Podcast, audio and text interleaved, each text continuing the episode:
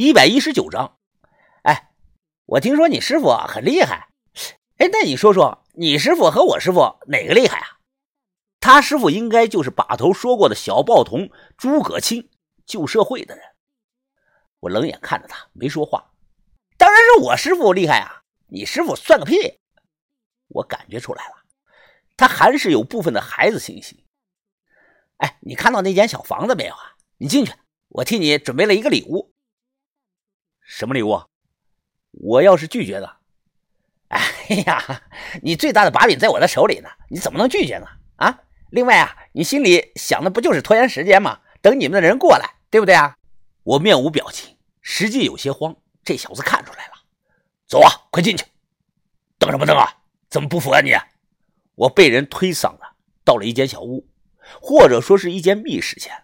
因为我看这个小屋很是怪异，门只有一米高，四面都封着，墙上有个很小的小窗户。推搡我的这个汉子是个光头，五十多岁。他谄媚的回头笑道：“哎，大哥，封房钥匙呢？”一个五十多岁的男人竟然叫一个十几岁的孩子叫大哥，场面有点怪。王明杰扔过去钥匙，这个汉子接住后开了锁，然后直接将我就推了进去。进去！听到“封房”两个字。我心里咯噔一声，不过马上转念想到，不可能啊！他想要拿到剩下的八十万，现在就不会动我的。他到底想做什么呢？啊，这什么蜂房啊？它很黑，可以说是伸手不见五指，因为蜜蜂，很是闷热。突然，啪的一声，灯亮了，从黑到明，高度数的照明灯刺得我眼睛生疼。你，你是谁？我对过的墙角蹲着一个女的，这个女的将头埋在双腿间，是一动不动。听到我的声音，他慢慢的抬起了头，是她，我捅死那个男的女儿。他不知道在这里被关了几天了，整个人是披头散发，可能本来就得了什么病。他的脸色极其的苍白，一丁点的血色都没有。如果闭上眼睛，怕说是一具尸体都有人相信。你你怎么会在这里啊？喂！小窗户那里传来了王明杰的喊声，他应该是踩在椅子上朝里边看。哎，哎，你们两个朝这儿看。王明杰趴在小窗户上，笑着说道：“嘿嘿嘿，小芳姐，哎，我给你看过照片了，你再看看你面前这个男的像不像啊？”哎，小芳姐啊，就是他杀了你爸的，把你爸还偷埋在了乱坟滩里。随即，王明杰转头看我，反正你杀了他爸。你还不如一不做二不休，连小芳姐也弄死算了。东西我都帮你选好了，哎，就用这个，哎，用这个把小芳姐的头砸烂。说着话，他顺着小窗户扔进来一把尖头的铁锤，铁锤当啷一声滚到了我的脚下。这个女孩扶着墙吃力的站了起来，她呆滞的望着我：“是，是，是你杀了我爸。”现在的解释啊，就等于掩饰。我冷着脸，当时我没得选择。你爸要杀我，他要谋我的财，害我的命。这个女孩跌跌撞撞的走了过来，她不由分说，伸手狠狠的扇了我一巴掌。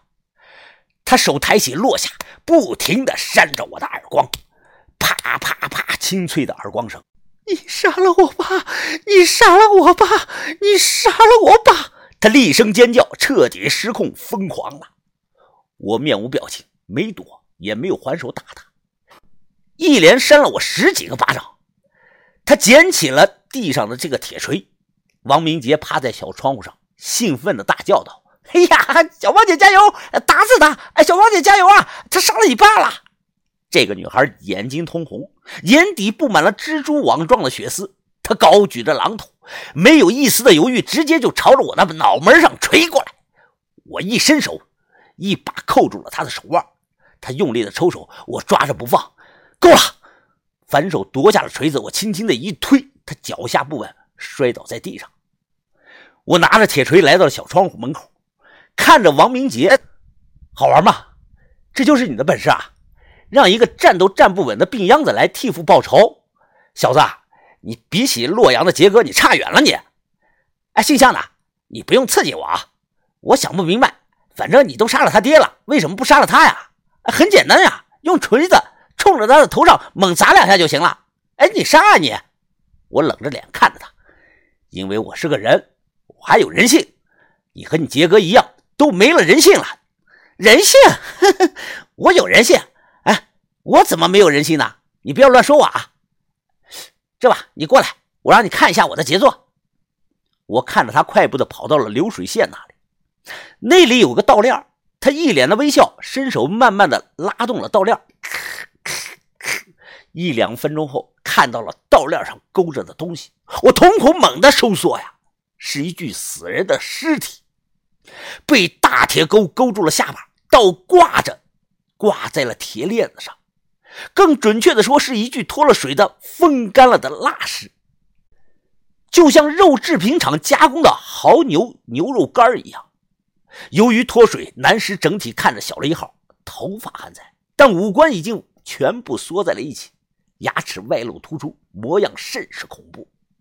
王明杰兴奋的大喊：“哎，小芳姐，小芳姐，哎，你快过来看看你爸呀！哎，你爸他没死，他还活着呢！哎，小芳姐！”这个女孩连滚带爬的冲了过去，她双手扒住了窗户边缘，急促的喊道：“爸，爸，你还活着吗？你在哪儿啊？”闭上眼，别看！我喊的还是晚了一步。他呆呆的看着外面，看着他爸现在的样子。此刻，王明杰兴奋地找来了一根尖头的铁棍他用力地在干尸的身上扎来扎去，同时大笑地说：“哎呀，不行啊，小芳姐，快看，你爸出油了！哎呀，小芳姐，看样子最少还得再风干个三天五天才行啊！”爸爸啊！这个女孩瞪大双眼，像发了疯一样的啊的大叫着，她爆发出巨大的力量，疯狂地拍打摇晃着小窗户。王明杰，一个十五岁的孩子，他看着这一切，满脸微笑的闭上了眼。那一刻，他仿佛从女孩这阵撕心裂肺的惨叫声中获得了前所未有的满足感。几分钟后，这个女孩力气耗尽，昏倒在地，她整个人向上翻着白眼这是精神崩溃的状态。我蹲下，靠墙脱了鞋。从鞋里掏出了一部手机，我直接打了电话。把头，不行了，我他妈忍不住了。位置，从牦牛场出来，西南方向，没有红绿灯，是土路，路况不好，货车四十码的速度，走了二十二分钟，大概走了有三十里地。我在一家肉制品加工厂，